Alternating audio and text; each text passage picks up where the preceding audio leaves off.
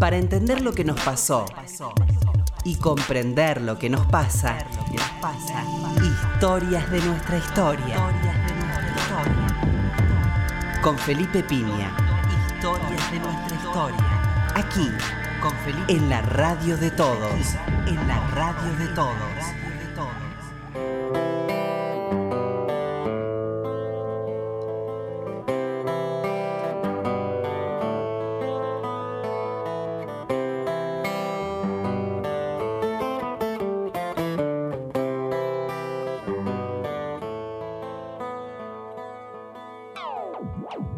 Hola, buenas noches, ¿cómo le va? Acá estamos nuevamente en Historia de nuestra historia. ¿Qué tal, Roberto? Hola, Felipe, buenas noches. Bueno, ante todo queríamos agradecer el premio Martín Fierro que obtuvimos el sábado pasado. La verdad que es un gusto y aparte en este rubro tan particular que es el programa cultural. Así que estamos muy contentos y muy agradecidos.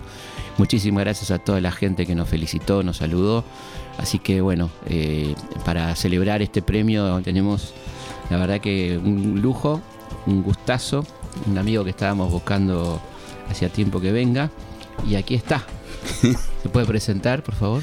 Soy Marcelo Rodríguez. Marcelo Rodríguez. Pero me conocen como Gillespie en el mundo musical. Muchísimas gracias por venir.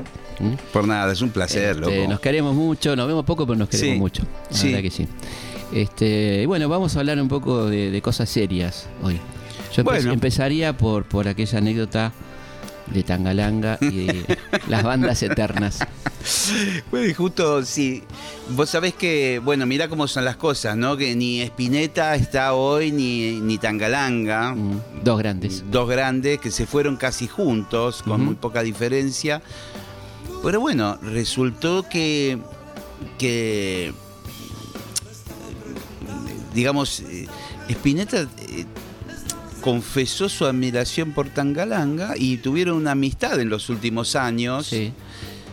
Donde eh, hasta el flaco se iba a comer a la casa de Tangalanga y, y bueno, y, le caían de sorpresa a Spinetta, Moyo y todos los muchachos de esa barra, le caían a los shows de Tangalanga que hacían los pubs. Claro.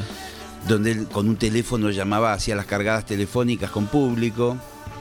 Bueno, el hecho es que llega el momento de las bandas eternas, que era el gran concierto del Flaco, donde iba a reunir a todos los grupos, Almendra, Invisible, Pescado, bueno, en fin.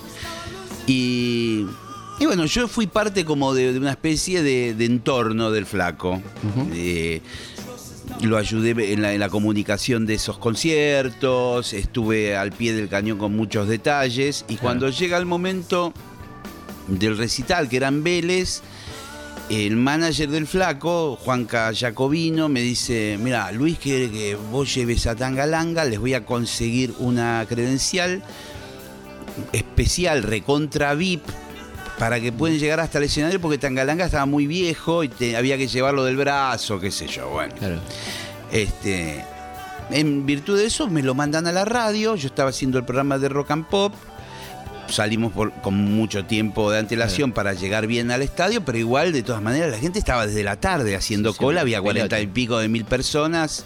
Era un quilombo. Todo Llegar a Vélez fue un quilombo. Entonces él iba de copiloto conmigo en el auto, iba mascullando cosas. Ya cuando entramos a la zona, yo decía, bueno, mira, eh, digo, voy a encarar por acá. Bueno, eh, espero que tenga suerte, qué sé yo, decía cosas así, ¿viste? Entonces llega un momento, me empiezo a. A mí la, gente me produce una especie de fobia. Entonces íbamos a paso de hombre, con toda la gente caminando, ¿viste? Con esos nervios de que voy a decir. Claro. Porque era el único auto autorizado a entrar a, a una parte del estadio. Veo un portón, decía, no sé, puerta 15. Claro. Y ahí me metí puerta 15, digo, esto va hasta el, esto va hasta el escenario, esto va hasta el escenario, esto va hasta el escenario.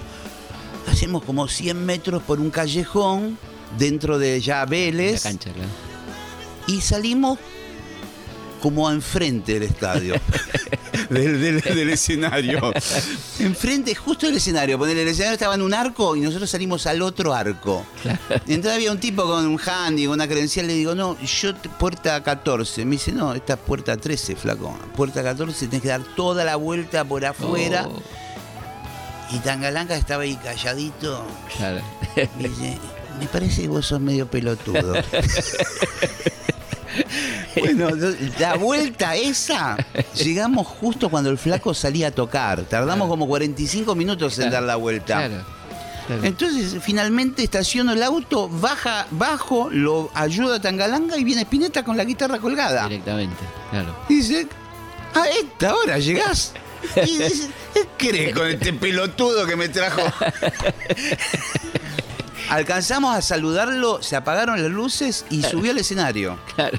Una cosa de loco. Después ya estaba ahí, de espectador, bueno, espectador privilegiado. Estaba. Privilegiado porque, bueno, estuvo al Claro. costado, al costadito del escenario, yo con él, Claro. vimos toda la movida ahí y, bueno, no me voy a olvidar en, en Obviamente. mi vida, porque después, inmediatamente que terminó el concierto, que duró como seis horas, Sí, es increíble. nos fuimos al camarín y yo estaba acomodado, porque por ahí a mí, a mí el Luis capaz que no me quería tanto, pero lo adoraba tan galán que yo, lo- yo- me llevaba Claro. a mí como, como un bolso, ¿viste? Claro, totalmente. Qué loco, sí, era era una relación muy, muy intensa, ¿no? Cuando invitaba a todos Sí, lados. sí. Y estuvo. Y siempre le decía cosas. Yo ya estu- estuve dos o tres veces con Tangalanga y, y el flaco. Y siempre Tangalanga entraba y decía, repetiste canciones, ¿no? El viejo era bravo. sí, decía, claro, cuando te alcanzan con las que tenés para completar el recital, tuviste que repetir, ¿no? Las tazas sobre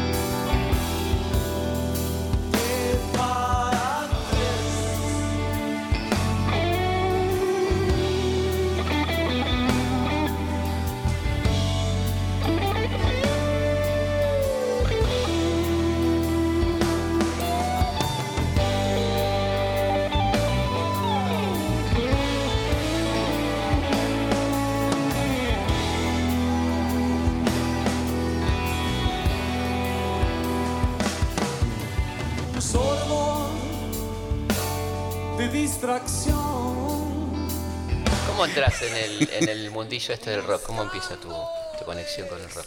Mira, empieza. En realidad yo tengo la primera, el germen musical mío es barrial, como todo el mundo. Claro.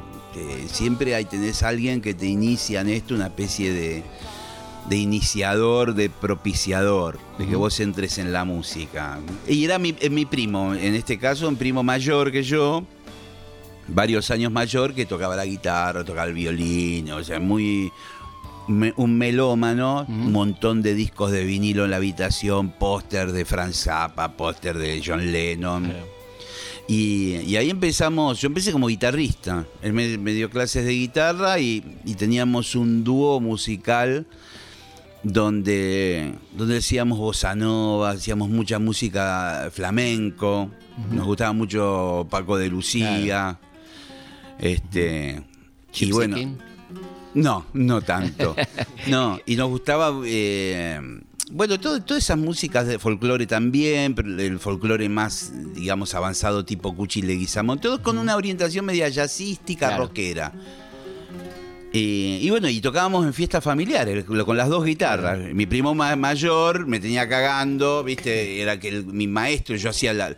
Él se floreaba y yo hacía el acompañamiento. La segunda. Yo, él hacía de Paco y yo de Lucía. Claro, claro, en, el, en el dúo. claro. Totalmente. Muy dominado estaba. Miguel de Algeciras era, ¿te acordás? El hermano de Paco. Claro. Miguel de Algeciras. Y bueno, y ahí empecé. Después, bueno, eh, cuando pude comprarme la trompeta, que era mi. Yo me empecé a volver loco con el jazz. y quería tocar instrumentos de viento. Primero empecé con, quería el saxo, después el clarinete, hinchaba las pelotas mucho a mi viejo, que me comprara un clarinete. Son caros, instrumentos caros. Instrumentos caros, y en esa Claro. época había muy pocos. Claro. Y bueno, en, la- en virtud de que mi viejo venía acá a Capital, porque se dedicaba a la joyería, relojería y todo eso, iba a la calle Libertad Claro. y ahí nomás estaba tal caguano, Sí. y yo le decía, averiguame. Pero bueno, la trompeta vino por otros wines, digamos, apareció en mi vida. Y ahí el guitarrista se transformó en trompetista. Ujú. Y, y también, de alguna manera, tuve un aventón muy importante eh, en mi carrera, por decirlo así, porque no había trompetistas, escaseaban. Sobre todo los que había eran los eh, ya maestros de jazz, Sí. como Gustavo Bergali, como Fats Fats Fernández, Fernández, como Rubén Barbieri, el hermano del, del gato. gato. Todos esos tipos ya estaban, lo que pasa es que eran todas celebrities, Claro. tipo ya maestros, y no había pendejos que Claro, tipo, tocaran. te iba a decir gente grande, ¿no? Claro. Claro. Y que a la vez, qué sé yo, vos le decías, maestro, ¿qué le parecen los twists? Y te decía esa porquería, o Soda Stereo. Claro, claro. En cambio, yo era contemporáneo de esos proyectos y a mí me gustaba. Claro. Me gustaba Sumo, me gustaba eh, eh, Cerati, me gustaba El Flaco, qué sé yo, todo lo Claro. que pasaba. Y ahí te fuiste metiendo, digamos, a partir de esa de ese vínculo. Empecé a ir a Jazz y Pop, Claro. Lugar de don- culto. lugar de culto, que era un antro también, Sí, sí. a la vez, las Sí, dos sí. cosas. Eh, me acuerdo el olor, un, olor pútrido había, ¿viste? Como de vómitos de Eh. muchas generaciones, ¿viste? Mezclado con cloaca, porque pasaban ahí los Claro, con las cloacas. Sí, sí. Sí, sí. Claro, es verdad, la Sótano. calle Chacabuco. Sí, sí, totalmente. Me acuerdo perfecto. Y, y- y también, viste, ese olor rancio del tabaco, porque se, se estiraba mucho a fumar Claro. adentro de los lugares. Y, y bueno, y, y vi- viví la última etapa de, la, de, de- de jazz y pop. Ahí llegué a actuar en jazz y pop de muy chico con algunos grupos. eh, iba a las jam session a tocar con Néstor Astarita, con todo eso. González. Claro, Marita Negro González, ¿te verdad que grande? Sí. era una dupla Sarita Sí, González, sí. muy fuerte, con el Chivo Borraro, bueno. Y ahí como que entré como... Son los que se quedaron, ¿no? Pues se fue Barbieri y quedó esto Claro, claro. La- la- las viudas de Barbieri. Claro. Sí, Claro. sí, totalmente. Sí. Y a la vez estaba Lucio Mazaira, que era un batero más nuevo. Estaba Tweety González, el tecladista, que iba también a la jam session. De vez en cuando iba Petinato. Bueno, y yo era un pendex que me subía a tocar la trompeta y tocaba, como era además autodidacta, tocaba lo que a mí me parecía y resultó que tenía como un sonido Claro. propio. Y que yo le atribuyo al no haber tenido ningún tipo de profesor. No Entonces, tuviste maestro, digamos. Claro. Claro. Entonces tuve que encontrar rápidamente mi propia voz Claro. para existir. ¿Viste?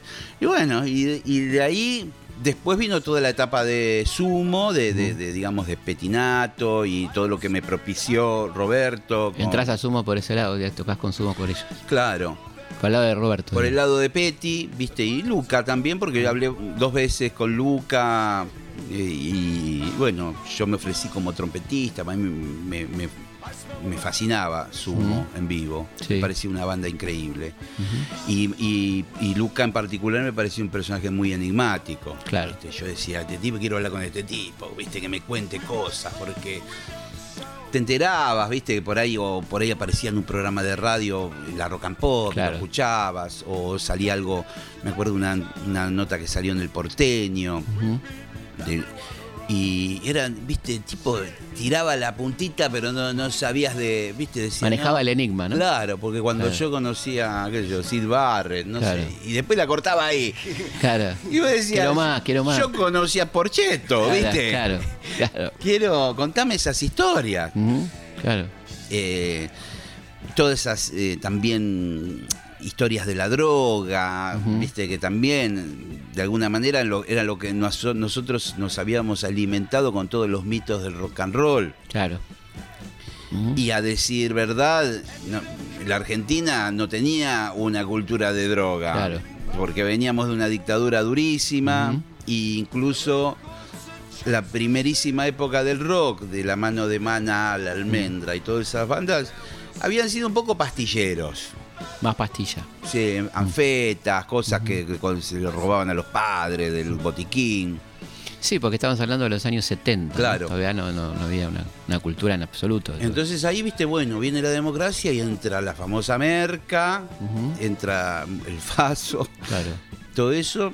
Y también, de alguna manera, yo que venía con las historias de Jimi Hendrix, de Jim Morrison, todas las historias trágicas del mundo del jazz, de todos los pinchetas que se Mm. Murieron, Charlie Club- Parker. Club de los 27 y todo eso. Claro. Bueno, Charlie Parker, claro, ¿no? Entonces, Claro. viste, te encontrabas como un tipo de Luca que, bueno, que había dejado la heroína, pero tenía un montón de anécdotas y era todo un mundo desconocido verdadero. Ujú. A diferencia de lo que era un poquito el mundillo del rock argentino, que era medio. Claro. Eran todos nenes de mamá que se hacían los. Esta era la pesada, digamos. Claro, este venía de la pesada, Claro, había conocido los Sex Pistols, qué sé yo. Viste, acá eran todos guapos, pero después iban, yo, Papo toca- tom- tomaba la leche con la madre Claro. en la casa, ¿viste? ¿Entendés? Sí, sí, sí. Era, por otro lado, lindo. Y obviamente, porque ¿no? es de nuestra Sí, sí, una manera de ser. más saludable, de alguna manera. ¿Y cómo era Luca en, en el diálogo, digamos? ¿Se lo- ¿Seguía en el enigmático o te, o te tiraba? Y mira, el momento que, que yo empecé a frecuentar bastante la banda, que iba a los ensayos y medio los monitoreaba, como decimos en el mundo del rock. Mo- monitoreaba era estaba ahí viste Claro. siempre presente sin que me inviten ¿viste? A disposición. claro como un, cholulo invítame, invítame. claro entonces toda esa época fue coincidió también con, con- con la época más mm, la debacle de Luca Claro. entonces muchos de los ensayos él no iba entonces ensayaba la banda y cantaba Moyo de repente Claro. los temas eh, fue toda la, la grabación del último disco After Chabón, Mm. que yo también me iba al estudio Panda. Y, y estaba ahí, y veía las sesiones, estaba con mi trompeta que me inviten a tocar. a- algunas cosas hacía de repente, pero bueno, después venía otro y me las borraba. Era un poco caótico todo eso. Pero, pero bueno, y, y Luca, digamos, ay, este último disco es un disco raro porque Luca era como un tipo que sobrevolaba la banda, Claro. Sobrevolaba, está bueno. sobrevolaba. Entonces, la mayoría de las voces de ese último disco las grabó en, en un día o en dos. Mientras el, el resto de la banda había estado un mes en el estudio. Grabando la base, digamos. Claro, yo qué sé yo, Mañana del Abasto yo estaba al lado de él cuando la grabó. Y fue la única toma. Y la grabó con un micrófono de estos que iba a ser como una prueba. ¿Me entendés? Sentadito en el piso y yo al lado, sentado en el piso en un, en un cuartito ahí en Panda, con un papel que anotaba cosas. Claro. Y era, finalmente, esta resultó ser una canción emblemática, Mañana en el Abasto. Sí, absolutamente.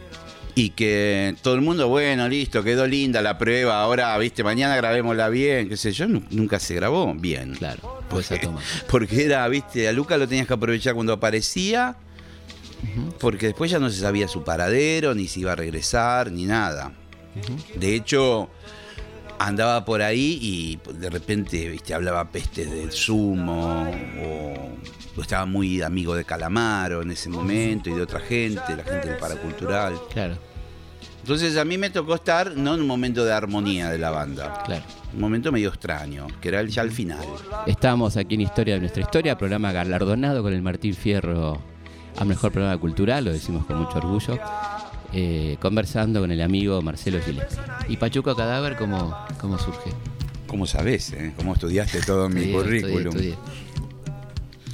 Mira, Pachuco, es- todo, es- toda esa parte, digamos, de esos, mi participación con los ex sumo, Mm, es toda una eh, consecuencia de, de- de esa época. claro, Eh, cuando Luca muere, es un diciembre del 87, 22 de diciembre, fue terrible. Y, y hubo mucha incertidumbre. Y a cada uno le pegó de formas di- diferentes. Ahí eh, Petinato se había, había alquilado una quinta en la zona oeste. No me acuerdo si era por Moreno, por algún lado de esos. Y empieza a armar lo que, con Moyo, lo que sería, entre comillas, divididos, Claro. que finalmente después Petty no participó de Divididos, pero eh, empiezan a componer algunos de los temas de que iban a ser de Divididos, como La Mosca Porteña, del primer disco. Eh, y bueno, un día hablando con Roberto me dice, no, me voy a... Nosotros teníamos un amigo en común, Pepe Gil, que, que tenía muy buen pasar económico, de- heredero de- de- de, de una familia de guita. Y Pepe se fue a vivir a Barcelona, ¿viste? Tipo así muy en- en- callado, solitario, tocaba el saxofón también, como Roberto. Y ah, bueno, y, y ahí Petty me dice, che, Pepe se fue a vivir a España, me voy a vivir a España. Entonces, eh, bueno, suceden dos cosas. Me deja a mí como servido en bandeja para, para estar con los divididos. Porque le dice a Moyo, llamalo al trompetista, ¿viste? Yo- Porque había cosas de saxo que las toque el trompetista y listo. Entonces ahí como que yo grabo en ese primer disco de Divididos. Y a su vez Petty arma Pachuco Cadáver en España. Con otro músico argentino que es Piccolini. Piccolini, bueno, se daba mucha maña con todo lo que era aparatos electrónicos, teclados, qué sé yo, y hacen un dúo con el famoso disco que están los dos en pelotas, que se hizo famoso acá en la Argentina. El- la tapa, La tapa el disco, ni, ni la banda ni el disco, sino la tapa. La tapa. Pero que Claro. Petty ni sabía que, que iba a venir internet. A la manera del álbum blanco. No, claro, no se imaginó lo que iba a ser la globalización del mundo. Digo, esta foto me la saco acá, total, ¿quién carajo se va a dar cuenta? Pero no. Claro. Bueno, pasan un par de años y un buen día Petty regresa.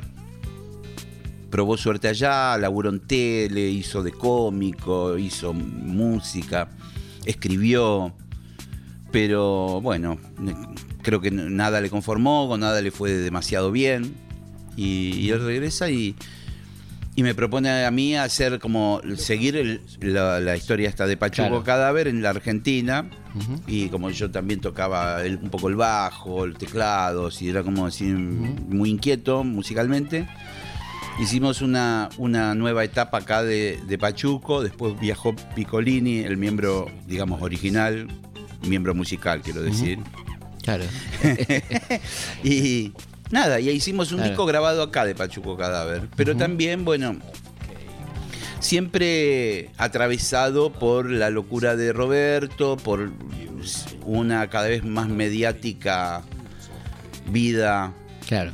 porque él se hace muy amigo de Sofovich y bueno. Claro, empecé a trabajar con él. Claro, Claro, empieza Claro. toda una cosa así y medio al grupo lo, lo abandona. Pero bueno, esa fue la etapa de Pachuco Cadáver. Bueno, hay un punto muy importante para mí, por lo menos, es Narciso Ibáñez Menta. ¿Cómo nace la locura por, por Narciso? no? Bueno, lo de Narciso Bañez Menta es algo que creo que bueno compartimos todos los de nuestra generación, Sí. que es el terror eh, experimentado en Criollo. carne propia, el terror criollo, Sí. Sobre todo muchos por el fantasma de la ópera, por el muñeco maldito, en algunos casos, en el caso mío por el hombre que volvió El mío, de la el mío muerte. también, claro. Sí. Eso fue tremendo. Eso fue tremendo. Tremendo. No dormíamos. No, no dormíamos. Vos sabés que yo creo que ahí Narciso Áñez Menta consigue algo que no me atrevería a decir que hasta el día de hoy, Ujú. con toda la parafernalia Sí. de Hollywood, con los, los efectos especiales por computación, todo lo que vos quieras, Sí.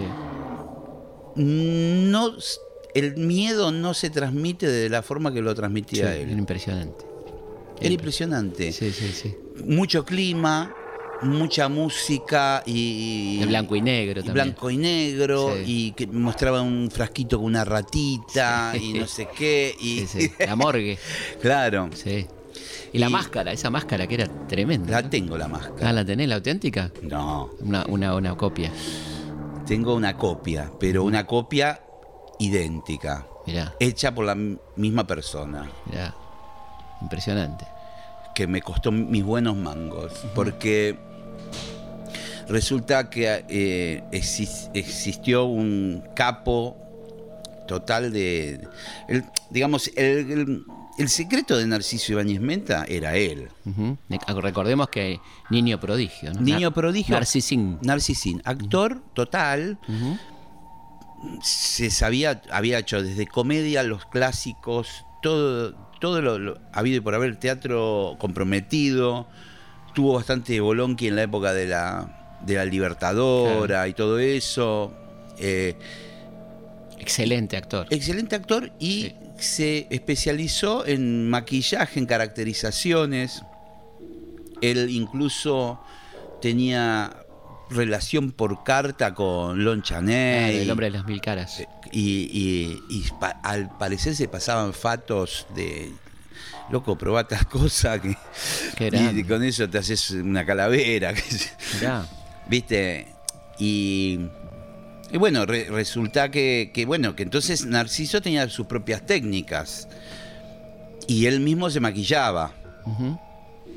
Eh, y toda la gente que trabajó con él se pegó terribles julepes laburando con él porque de repente había caracterizaciones que él las hacía en su propia casa y después iba manejando hasta el canal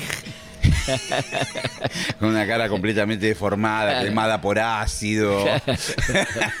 Había que estar. Este, Claro. claro, había cosas que él hacía en su casa y ya se iba para, para el canal así. Hay Canal otras- 9. Canal 9. Mm. Diana Álvarez me contó anécdotas de ese estilo, ater, viste, cosas. Porque a él le divertía mucho también asustar y como tener una situación media eh, enigmática también con sus propios compañeros. Eh, como que, eh, no sé, viste, hay toda una, toda una parte que, que, que algunos actores como Juan Carlos Galván, cuando yo lo entrevisté, o Diana Álvarez para el libro, me, dej- me dejaron una puerta entreabierta media extraña. De, de como que el Narciso, además de ser un actor, era como una persona que le gustaba el ocultismo, Claro, esoterismo, ¿no? Claro. esoterismo, sabía muchísimo de, de- de cosas de, de- de- de magia. Entonces todo eso armaba un combo impresionante, ¿no? Sí, sí. Eh, y bueno, volviendo al tema del hombre que volvió de la muerte, yo lo veía con mis viejos. Yo me metía en la cama con mis viejos. Vi la, la segunda de las emisiones. La primera es del 69, Sí. Yo la vi esa. que fue la de Canal 9. Mm, Totalmente, sí. Y después ellos, no sé cómo, creo que ya existía el videotape o algo así, se vuelve a emitir en Canal 2, Ah, mirá. en el 73, Ajá. los martes a las 10 de la noche. Mirá, yo me acordaba de la primera. Sí. Que era, yo tenía 10 años en ese momento, era, era tremendo. Lo veíamos con mis hermanas. y cualquier ruido en la casa te, Claro. te volvías loco.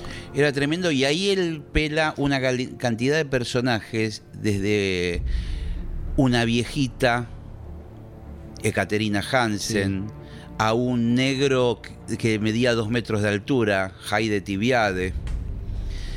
Y todo era Todo era él. todo él. él. Sí. Él, Elmer negro, él, viejita, él, Elmer Van Hess. Elmer Van Hess. Contemos un poco la trama, ¿te acordás cómo era la trama para la gente, los chicos que nos están escuchando? ¿no? No, la, la trama, en realidad, para mí era genial hasta que muchos, eh, digamos, lo, lo que muchos eh, testimonios que, que yo re- recogí para el libro coinciden es que Narciso era muy hábil en combinar ciertas partes de distintas novelas o Claro. distintos personajes. Claro. Entonces él, por ejemplo, era fanático del Conde de Montecristo. Eh, también de Crimen y Castigo, también de eh, Frankenstein, eh, también del Fantasma de la Ópera. Entonces acá se reúnen varias condiciones. Eh, es un tipo que lo condenan por un crimen que no cometió, a la silla eléctrica. Un doctor, el doctor Mortensen, lo reaviva. Y acá por ahí podemos ir a un Frankenstein. Frankenstein, claro. Y el, el primero estamos con el Conde de Montecristo. ¿no? Claro, eh, con el Montecristo, pero bueno, hay una desgraciada situación en el laboratorio que se prende fuego. A él se le desfigura la cara, el fantasma de la ópera. claro, tal cual. Se escapa y se toma de polizonte un barco que lo lleva a Oriente. En realidad ahí es como algo que tiene que ver con lo hindú. Ahí conoce a un una especie de, de, de ayudante, pero especializado en un montón de técnicas, que es Abdul, Sí. que además no hablaba, que no sé de dónde... de dónde- Bernardo, el zorro. Claro, Claro, de dónde... claro. Eh, y, Bernardo. y regresan para vengarse de todos los que lo cagaron a él. Claro. Desde el... Prolijamente se venga, ¿eh? Claro, Muy con unas ranitas. Sí. Unas ranitas, la ranita era blanca, era boleta, si era blanca mitad negra podía zafar, bueno. Claro. Eh, y se los va cargando a todos. Y usaba la máscara. Y usaba una máscara de aspecto metálico, con, con un tul acá abajo, Sí, una redecilla. Que te daba miedo esa La tengo la máscara. Sí, te, sí. te hubieras dicho, te, te morís. te morís del cagazo. Sí, sí. Porque es. La máscara la hizo Mendilarzu, que era un capo total de lo que es máscaras. eh, es- Está hecha de, de cartapesta, que es como una especie de cartón. Que son las de la máscara veneciana. ese tipo, Claro, claro. es como una, especie entre yeso y cartón. Claro.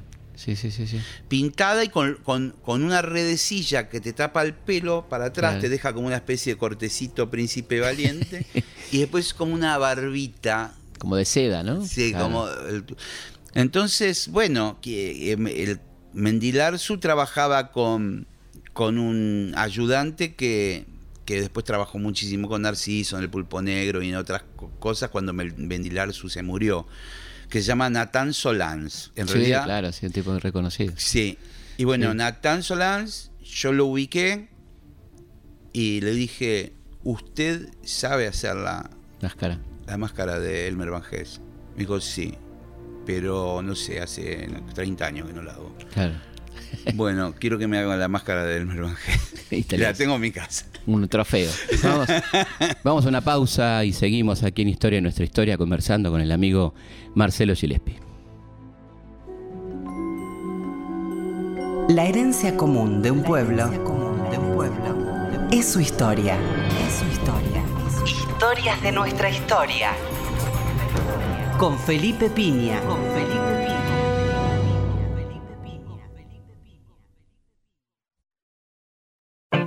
Dudas, sugerencias, comentarios. Comunicate con Historias de nuestra historia a través de nuestro mail. Comunicate con historias arroba radionacional.gov.ar. Seguimos en Historia de Nuestra Historia conversando con Marcelo Gillespie este, de, de su vida, de Elmer Van de pasiones comunes que hemos tenido, Sí. ¿eh? de miedos comunes. Vos sabés que el, cuando yo empiezo a escribir el libro, en realidad de una forma bastante casual, como la mayoría de las cosas que me han pasado a mí en la vida, yo empiezo a coleccionar eh, películas en video Claro. eh, de Narciso Áñez Menta. Me, me empiezo a obsesionar por esa historia. Cuando, cuando me voy a laburar a Canal 9, en la época que era Azul Televisión, que lo vende Romay, conozco al fotógrafo de Canal 9, que era un señor grande, mayor, y me hago inmediatamente amigo Claro. de él. Y tenía su archivo el señor. Y tenía su archivo y le empiezo a comprar fotos de Narciso Áñez Menta inéditas. Genial. Un día me trae un una especie de, de maletín de, de- de cuero con un montón de negativos de ya preseleccionados de Narciso Ibáñez Menta de algunos eran de él para prensa, Claro. fotos él posando con un de traje o con un cigarrillo o lo que fuere. Y después otras eran de sus caracterizaciones de sátiro, de un pacto con los brujos, de Narciso Ibáñez Menta eh, caracterizado como Hitler. Ujú. Sí, había una, una serie Claro. que decía, claro. no El monstruo no ha muerto. El monstruo no ha muerto, exactamente. Eh, Que estaba genial. y le entro a comprar todo lo que puedo. Claro. Haciéndome un poco el boludo. Bueno, Claro. quiero esta foto, y esta Sí. también. Bueno, Sí. y, ah, y esta, y Sí. esta, y esta, y Sí, esta. sí, mostrás interés y estás, claro. Claro. Sí. Y le compro unas cuantas y se las hago hacer en un tamaño porque, bueno, eh, fotogra- en papel fotográfico y me costaron mis, mis mangos Claro. En ese momento, pero tampoco es que me rompió la cabeza ni nada.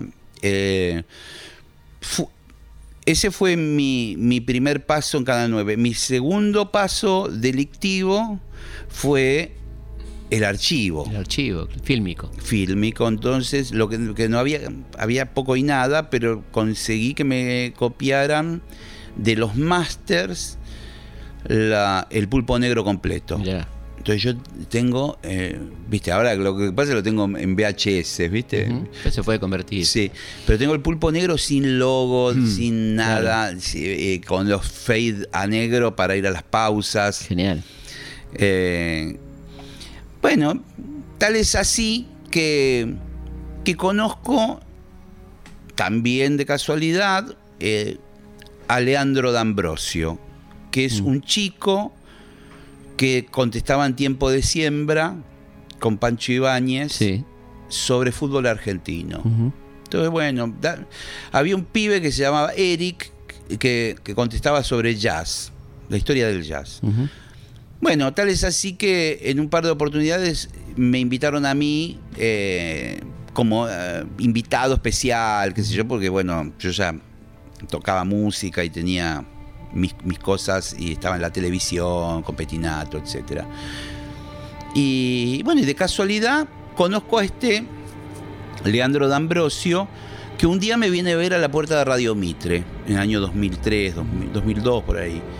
Porque yo hago una nota para un medio y digo que era fanático, que estaba coleccionando cosas de Narciso Bañez Menta. Entonces el pibe viene y me dice que vamos a tomar un café, ¿querés? Me dice, yo eh, también estoy coleccionando cosas de Narciso Bañez Menta. ¿Y qué tenés? Tengo tal cosa. Y yo, él, sobre todo, compraba a un coleccionista español. Ujú. Entonces tenía toda la etapa de Narciso con su hijo, con Chicho Con Serrador. Chicho, claro. Bueno, yo para esto también, a través de Fabio Manes, Ujú. que falleció Sí, pobre hace poco, Un fenómeno, sí. un fenómeno, Fabio me consiguió muchas cosas de lo que eran unitarios de Narciso en Canal 11, Ujú. que había hecho el asfalto, unos cuantos había hecho. Hubo el asfalto tremendo, Sí. me acuerdo. Uh. tipo Mirá, que se era va chiquito. hundiendo. Sí, sí, era chiquito, no me olvido más.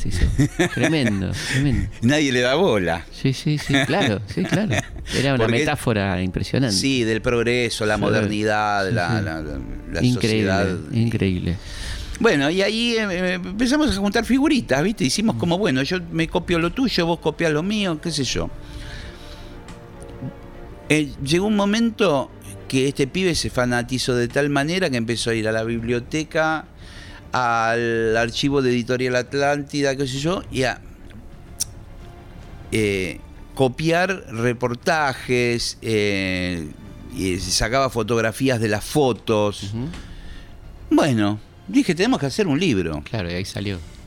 Y ahí salió el libro que finalmente empezamos en el 2003 y terminamos en el 2008. En el interín se muere Narciso Áñez Claro. Menta, porque nuestra idea era entrevistarlo. Ah, no pudieron entre eso. No pudimos, él siempre ya estaba muy enfermo.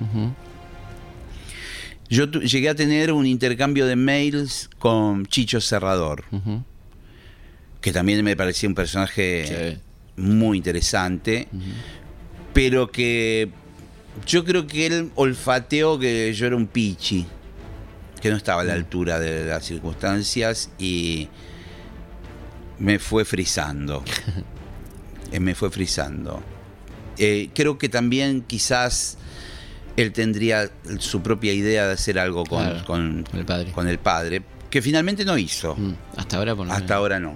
Porque ahora también está grande Chicho Cerrado y está Claro. enfermo. Entonces mira cómo son las Sí, cosas. sí, sí, sí. Pero Un tipo fundamental en la televisión Sí. española, sí, porque hizo unas series de- increíbles. y después Leandrito D'Ambrosio se va a España y va y logra dar con Lidia, con la última mujer de Narciso. Y Lidia le da como 40 fotografías más Ya. De primera mano. Es decir, que ahí terminamos de, de redondear un libro que lo saca Editorial Corregidor, ya va por la segunda edición, tiene su- sus fanáticos. ¿Está, se consigue? No sé si se consigue porque las dos veces se vendió, hicimos poco, porque Claro. tampoco, Corregidor Claro. tampoco es una, es Sí, más sí. boutique, Claro. Editorial Boutique. editorial boutique. Claro. Sí. Pero bueno, no, sí. no, más que boutique, viste, tiene una cosa que es muy, es divino, Sí, Pampín. sí, sí, claro.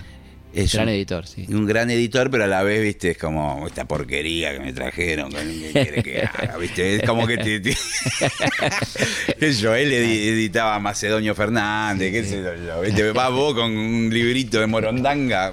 Ah, pero muy interesante. Seguimos en Historia de nuestra historia conversando con Marcelo Gillespie. Bueno, ¿qué es de la vida de Aníbal Hugo? Bueno, Aníbal Hugo desde Claromecó. Mira, Aníbal Hugo tuvo su momento de... en- a ver, nosotros empezamos a hacer en un momento radio, en Radio Provincia, el año no- do- eh, 91, por ahí, 92. Y, y yo hacía un personaje que era idéntico a Aníbal Hugo por teléfono y Petinato ha- hacía. Yo me, me- me retiraba a un lugar ahí al lado y hablaba por teléfono, Claro. la típica. Y que se llamaba Daviche, con- exactamente igual que el presidente de River. Claro. Entonces yo le contaba todos chismes de fútbol que eran deformidades totales, pues yo no sé nada de fútbol. Entonces eran cosas, con, viste, medio escatológicas, era como un, eran intrusos, Claro. pero del fútbol. Mundo de los vestuarios. Claro, claro, claro. Y cosas surreales también, ¿viste? Porque yo soy muy fantasioso, bueno. Y, y en un momento determinado vamos a hacer un programa, yo empie- empiezo a hacer un tándem con Petty artístico y hacemos un programa que era de karaoke, que se llamaba Mirá quién canta. Fue el primer programa de karaoke porque Nico Repeto, no sé a dónde había viajado, que era el productor, y dice, el karaoke explota en el mundo. Es es decir eso, en ese momento en la Argentina era como decir, la gente come mierda con una cuchara. Hagamos...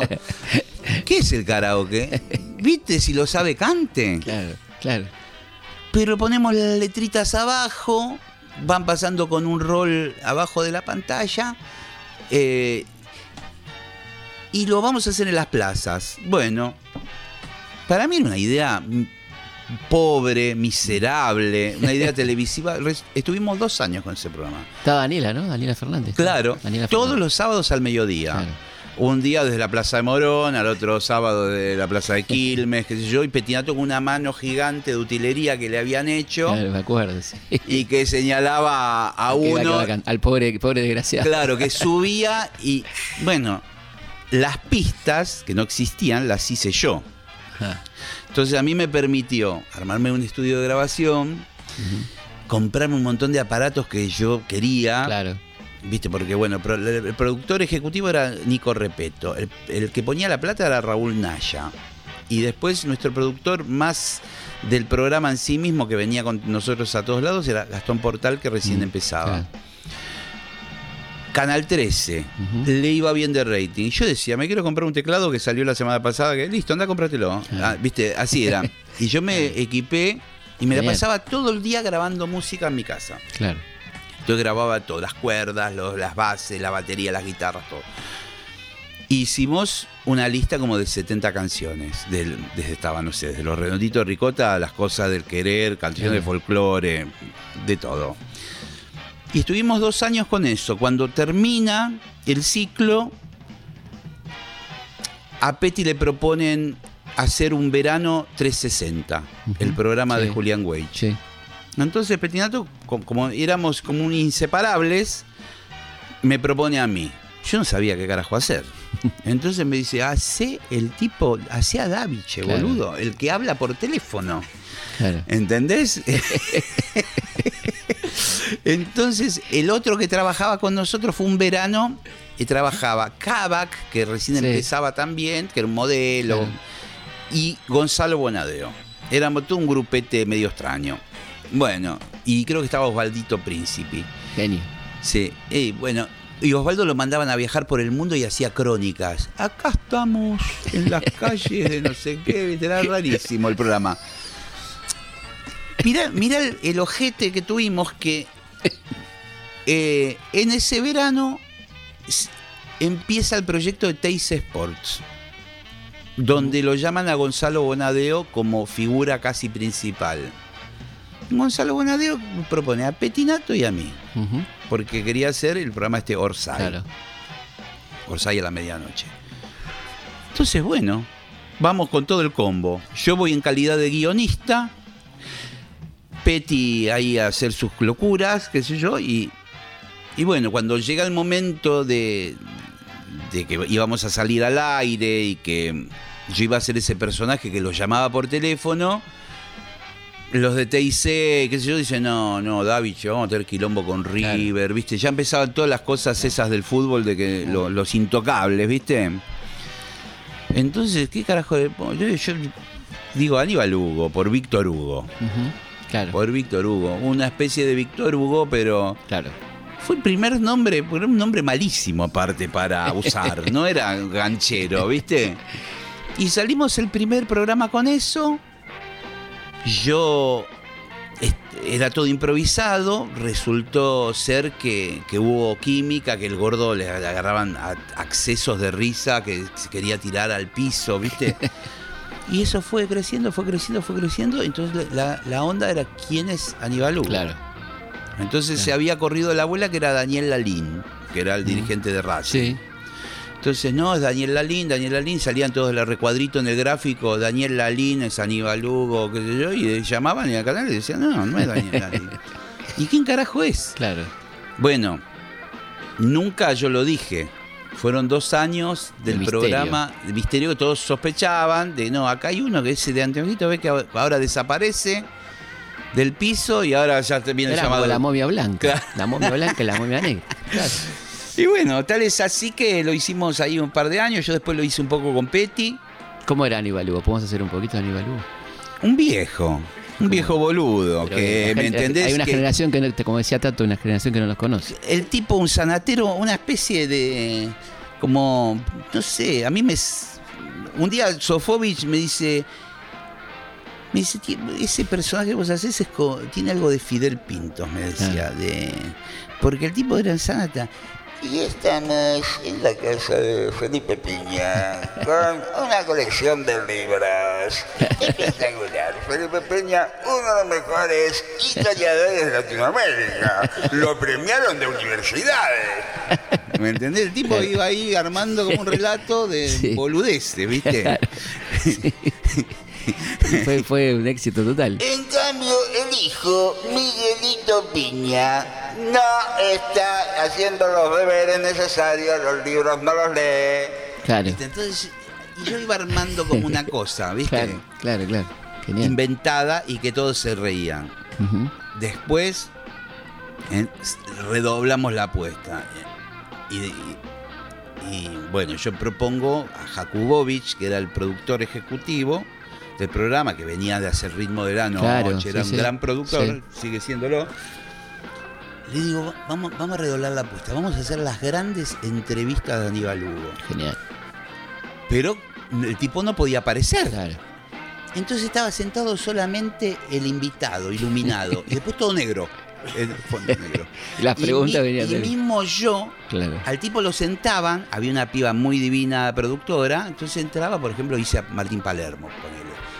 Entraba, lo maquillaban, que yo lo sentaban a Martín Palermo, pum, prendían los focos y lo, lo mataban al tipo, era todo a contraluz. Entonces ahí me decían y yo entraba al costado con un micrófono, ¿viste? Hola Martín Palermo, ¿cómo le va? ¿Qué tal? Y el tipo miraba, ¿viste? Y na- nadie sabía ¿Quién es? carajo era yo. Claro. ¿Quién es? Entonces Entonces eh, lo empezaba a boludear. Eh, y la- el reportaje se grababa eso. Entonces yo decía, la habitación perfecta. Pregunta muy difícil. La habitación perfecta. Exacto, ¿dónde ¿Para qué, para qué situación? No, no, no. Tu habitación perfecta, la de Martín Palermo. La buena cama donde pueda descansar. Perdón, que es una buena cama. Tres metros por dos, Ah. cuatro metros por cinco. Escuchame, La vos sos, vos sos La de mi bastante... casa es 65. 65 centímetros, no entra ni la pata dentro de 65. ¿Cómo que no? 1,20 por 65. ¿Puede ser? Uno, veinte. Uno, uno, uno, Pero escúchame, No, no. pero pará. Pará, pará, pará. Dos. Dos. Uno 20 no entra ni el muñeco Pará, maldito, déjame, uno 20, que te quedan todas las patas afuera. Déjame pensar. Dos. No, no, no, pa- pa- déjenlo pensar, por favor, déjenlo pensar a Martín, che. Pasa que la tintura me está absorbiendo adentro y, y ese es el problema. O le hacía una cosa que teníamos un monitorcito ahí de video y yo le decía, Bueno, Esto es psicología, se usa en todos lados del mundo, así que a partir de ahora, psicología. Mire el monitor. ¿Qué ve? y te pone una oveja. Sí. Una oveja. Epa. Como una oveja. Que sí, pelincosque. ¿Me entendés? claro, porque yo después le cambiaba el sentido Claro, a... Genial. Claro, claro, O sea, que claro. se divertían. Nos divertíamos un montón. De repente le metíamos una foto pornográfica al tipo ahí en el Claro. monitor, pero no se ve. Claro, ahí. Todo- la cámara lo tomaban a él. Claro. Decía, esto no lo no puedo decir lo que es. Dígalo, atrévese. No, no puedo decir, esto es una asquerosidad. Es Alfonsín. y después ponchaban y era la foto de Alfonsín por truca. Claro, lo claro, grabábamos claro. después. Sí, ¿viste? sí, sí, sí, pobre tipo quedaba ahí de garpe. completamente. Bueno, tal es así que después llegó un momento como a los 3, 4 meses querían venir todos. Claro. Vinieron los Barros Esqueloto y pedían a Quique Feldman, que era el chico que lo mandábamos a buscar en las concentraciones. Decían, llévame a mí, boludo. llévame". Claro, le cantaba. Sí, sí. O sea que entrevistaste a todo el mundo del fútbol. Sí, del fútbol sí. Claro. Sí, muchos de los que después fueron famosos. Claro. Bueno, queridos, llegamos al final del programa. Muchísimas gracias. La hemos pasado muy bien. La pasamos muy bien, Sí. por ahí me extendí en algunas anécdotas, pero No, bueno, yo a mí me gusta contextualizar bien las cosas. Acá viste que tenemos tiempo, no tenemos apuro, así que está todo. Perfecto. espectacular. Bueno, muchísimas gracias, Marcelo. Gracias Felipe, gracias a todos, gra- gracias a Martincito Peña, ¿eh? Pe- Piña. Y a eh, Martín. A Martín Martín Mesuti. y Martín. Martín y Martín, Ah, exactamente. Nuestro operador, nuestro querido em- eh, operador Martín Mesuti. Bueno, estamos llegando al final de nuestro programa. Muchísimas gracias, Marcelo, por venir y muchas gracias. Volvemos a, a recordar el premio Martín Fierro. Estamos todos muy contentos, todo el equipo. Así que muchísimas gracias y nos volvemos a encontrar como siempre el próximo viernes a la noche, madrugada del sábado, aquí en Historias de nuestra historia. Hasta la próxima. Historias de nuestra historia. Conducción Felipe Piña. Coconducción Roberto Martínez. Archivo Mariano Faín.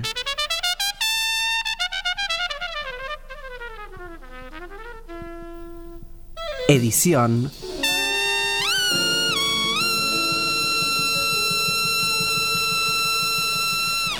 Martín Mesuti.